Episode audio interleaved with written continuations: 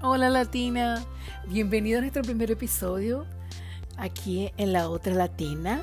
Yo soy Chris Daisy y en el día de hoy quisiera tocar un tema que ah, al menos a mí nadie me dijo, nadie me avisó, no investigué, pero quiero que tú sepas, o quizás ya lo hayas vivido y no sabes ponerle nombre a esos sentimientos, que es lo que llamamos el choque cultural al momento de, nosotros emigrar y vivir en una, en una cultura distinta a la nuestra, ¿no?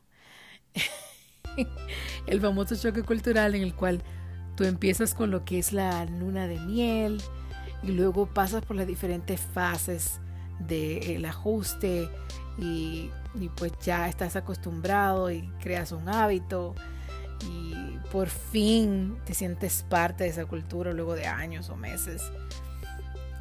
Y entonces pasa algo inesperado, que es la, el choque cultural al reverso, que es el asunto de cuando vuelves ya a visitar tu país natal y pues las cosas que a ti te parecían tan normales ya no lo son.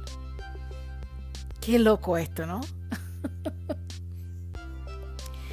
y, y sí, pues ya lo que era habitual en ti ya no lo es porque ya te has acostumbrado a esa cultura a la cual le has dedicado tiempo, lágrimas, estrés y demás, ¿no? Y yo creo que todos pasamos por ese tipo de cosas y es bueno conversar y es bueno que todos sepan cómo lidiar también con esas situaciones ya una vez vividas. ¿Cómo puedo superar esto, no? Si me encuentro en un momento en el cual me mudé y ahora estoy, Dios mío, ¿qué he hecho? quiero, quiero volver hacia atrás no necesariamente es la solución. Pero te voy a dar unos tips, unos tips para que puedas superar eh, ese proceso y, puedas salir exitosa de esto, ¿no? El tip número uno, tip número uno, es básicamente codearte, eh, rodearte de personas, rodearte de, de personas, hacer amistades, uh, ya donde vives. De esta forma, pues, no te vas a sentir tan desubicado, no te vas a sentir tan eh, que no perteneces al área, ¿no? Una vez que tiene uno amistades, siempre es bueno eh, el poder comunicar estos sentimientos, ¿no? Con las personas queridas. Y eso también nos ayuda a entender lo que sentimos. Punto número dos. Si tienes hobbies, no los abandones.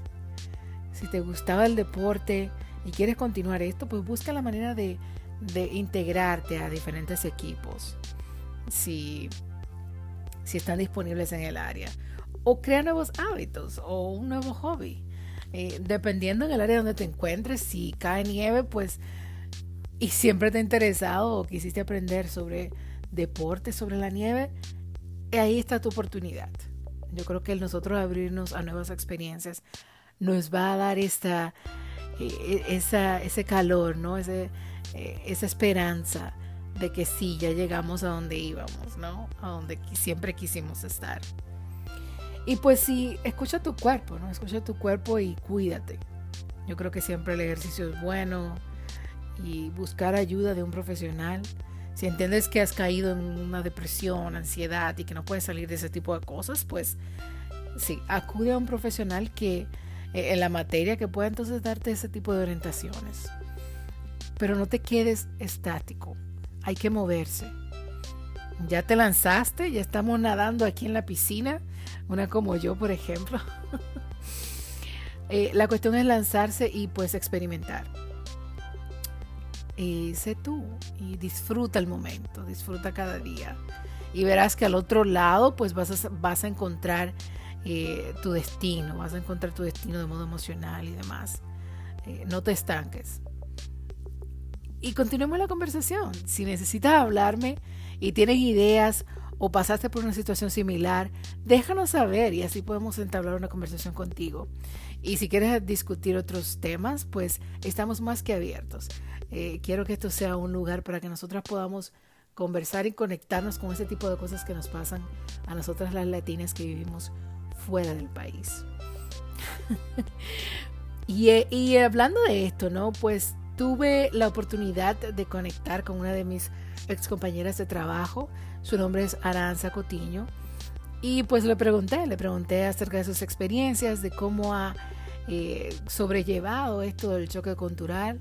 Y en el siguiente segmento pues nos va a contar eh, cómo ha sido su experiencia desde que se mudó a Canadá y cómo eh, y qué, tipo de actividades le ayudaron a salir de pues de ese círculo, de esa, ese círculo oscuro de ansiedad, depresión, etcétera. Vamos a escucharla y muchísimas gracias por conectarte. Nos vemos del otro lado. Bienvenida Latina de vuelta a nuestro segmento Aún no tengo nombre para este segmento, pero vamos a conversar con una persona bien divertida que conocí, eh, ex compañera de trabajo.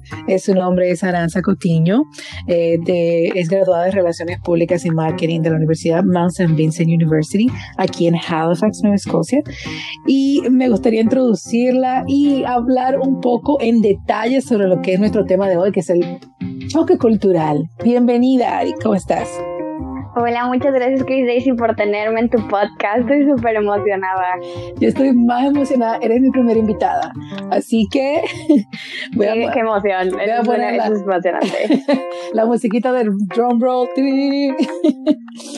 eh, yo también estoy súper emocionada porque quería tener una conversación eh, sobre un tema que yo creo que la mayoría de las latinas experimentamos cuando salimos de nuestra tierra y emprendemos este este journey o este camino hacia eh, la tierra prometida, como suelo pues yo decir. claro, sí. Y me gustaría entonces hablar en detalles que, eh, y preguntarte de modo directo qué tiempo tienes aquí en Halifax y cómo, cómo fue tu primera experiencia con esto de, del culture shock o del choque cultural. Eh, pues sí, llevo ya casi seis años eh, aquí en Halifax. Este, llegué cuando tenía 17, 18 años a el grado 12 de high school, que es como el tercero de prepa en México. Sí. Y pues imagínate súper chica, te, pues eh, te vienes aquí, ¿no? Y pues de verdad que fue, sí fue bastante, eh, pues el cambio, ¿no? Pues de irte de México, de, y más que yo soy del sur, de, de soy de Campeche, México, está en el sur de México, entonces eh, vienes de, un lugar cálido, que tu máximo de frío son unos 20, 15 grados mínimo, ya sabes, y te vienes aquí y pues es el frío, es el pues el tener que cambiar totalmente tu vida, ¿no? Y pues llegué como a un homestay y pues es, es tratar con una familia completamente, con los valores, eh, con las manías completamente diferentes a las de tu propia familia, ¿no? Entonces acostumbrarte a, a, pues a vivir con otra gente, otra cultura y, y pues sí, fue, fue difícil, pero pues me enorgullezco de decir que como, como les digo a todas las personas, el las lágrimas, el sudor, el extrañar tu casa, la comida, que yo, a mí me encanta la comida mexicana, vale la pena, ¿no? La comida fue una de las cosas que, de las cuales me costó mucho trabajo, ese sazoncito, mayormente de los padres en el caso. Exactamente, exactamente. Y mi mamá, que a mí mi mamá es que, que cocina tan rico y que yo soy de mucho de, de pan, a mí me gusta mucho el azúcar, entonces el pan las conchas, entonces eh, la verdad sí fue difícil dejar eso, ya sabes. Ay, ya me dio hambre, yo adoro el pan. igual a ver. el pan es mi kriptonita, definitivamente, estoy luchando. Exactamente. Pero sí, entonces uno llega y, está en ese estado de lo que llaman el honeymoon, o eh, la luna de miel, donde todo es maravilloso, todo es tan distinto, y es lo que tú esperabas, y no podías esperar a dejar tu tierra porque hay que aburrir ya, me cansan, ¿no? Y luego entonces caes en el estado de depresión, confusión. yo, siempre yo, siempre lo he dicho de que tienes, yo creo que tienes una muy buena semana o dos donde tienes tanta energía, quieres saber, o sea, sí tienes miedo, pero, pero quieres saber más qué hacer, cómo, o sea, de que estás aprendiendo todo lo nuevo, ¿no? Y, y ya llega luego ese momento que yo creo que es a la segunda semana que empiezas a decir, chin, de verdad extraño a mi mamá, a mi papá, bueno, yo tengo un hermano, lo extraño, extraño hasta fastidiarlo, ya sabes. Entonces es ahí cuando te, eh, o sea, sí está padre que al principio tienes que eh, pues intentar hacer amigos, o sea, todo es muy overwhelming eh, por un segundo, y pero pues al otro cuando ya vas agarrando pues la costumbre de estar en ese lugar nuevo, pues es cuando empiezas a extrañar, ¿no? O empiezas a, a pensar, wow, pues, de ver lo que tenía y pues no lo valoraba, ¿no? Sí, exactamente. Por ejemplo, en mi caso las playas.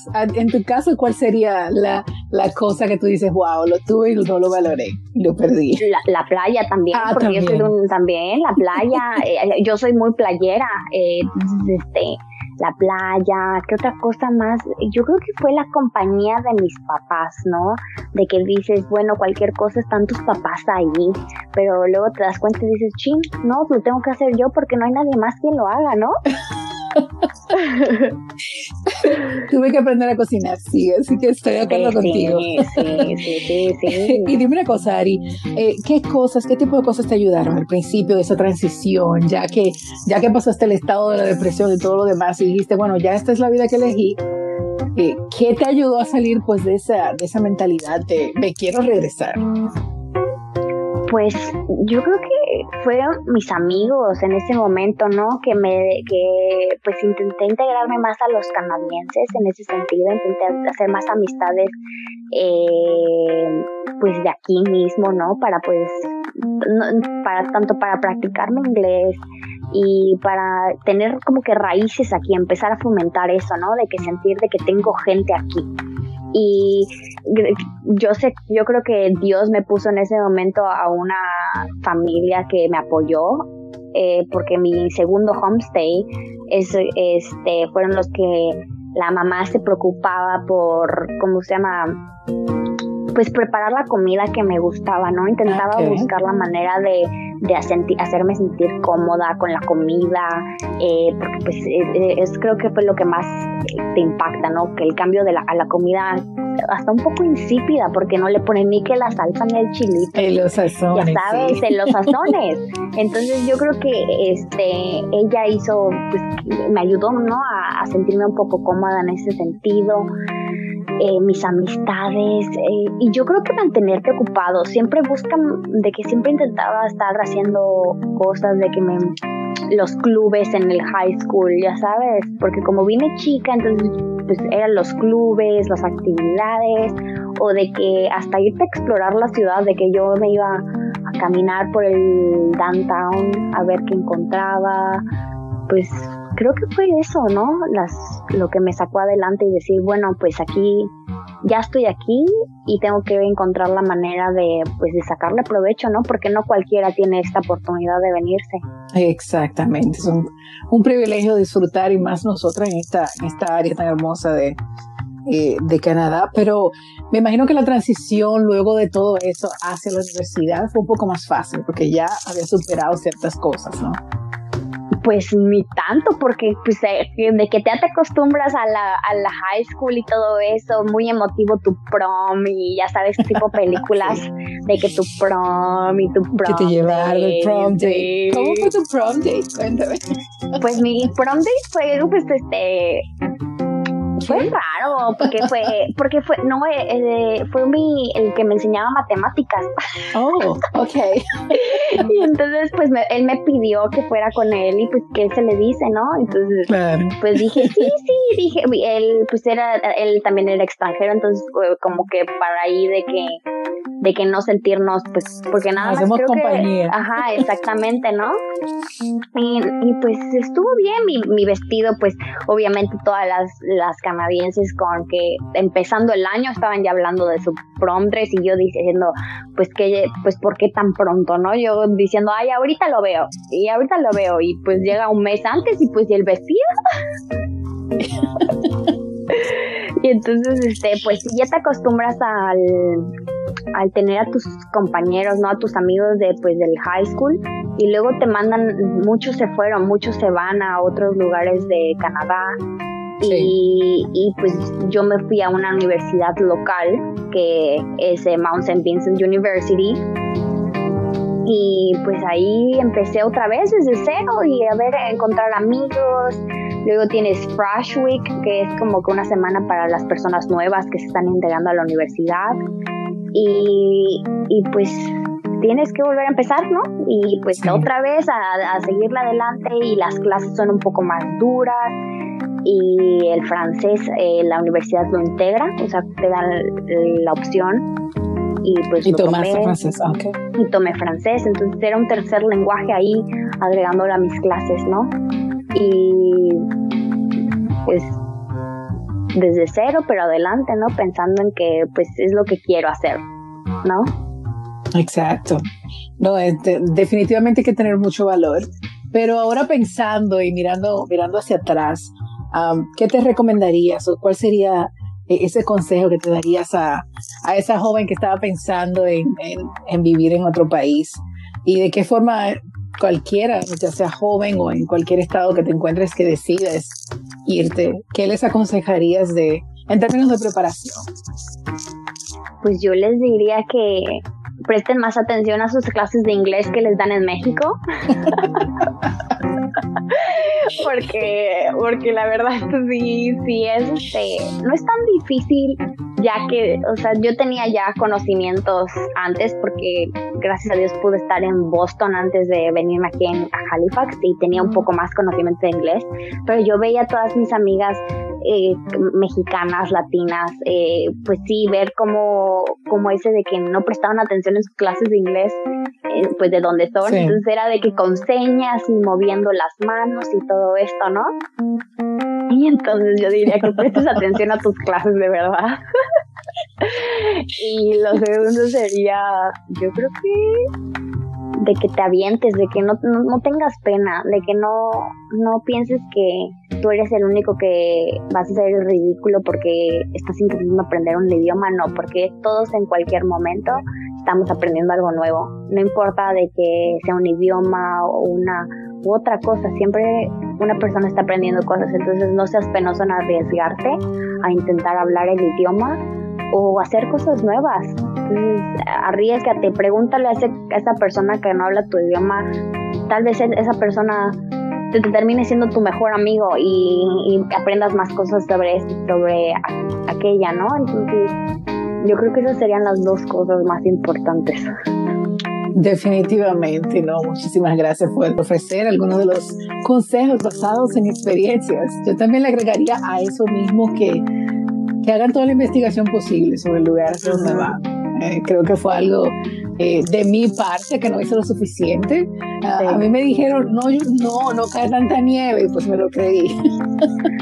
Pues sí, este año, este año, este año, todavía este año sí estamos siendo este, afortunados y no hemos tenido nevada, ya estamos a enero y pues no hemos tenido mucha nieve, qué bueno, ¿no? Sí, a mitad de enero, o sea, un éxito comparado con otros años, ¿no?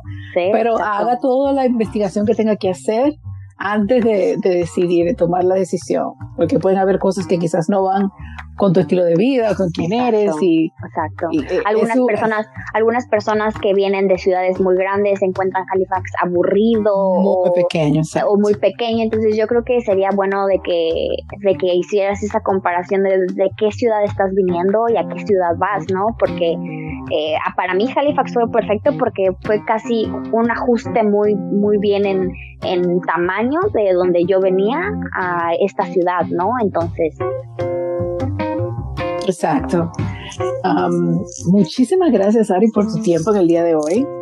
Eh, espero que nos vuelvas a visitar por aquí en la otra latina y podamos discutir otros temas, no sé. Claro que sí, muchísimas gracias por tenerme. La verdad es mi primer podcast, así que eh, me sentí muy emocionada y hablar y platicar sobre este tema que pues yo creo que mucha gente no lo platica o no comparte sus experiencias con otros y entonces este yo creo que es algo bueno de platicar, ¿no? Con y compartir para que lo que a ti te pasó no le pase al siguiente.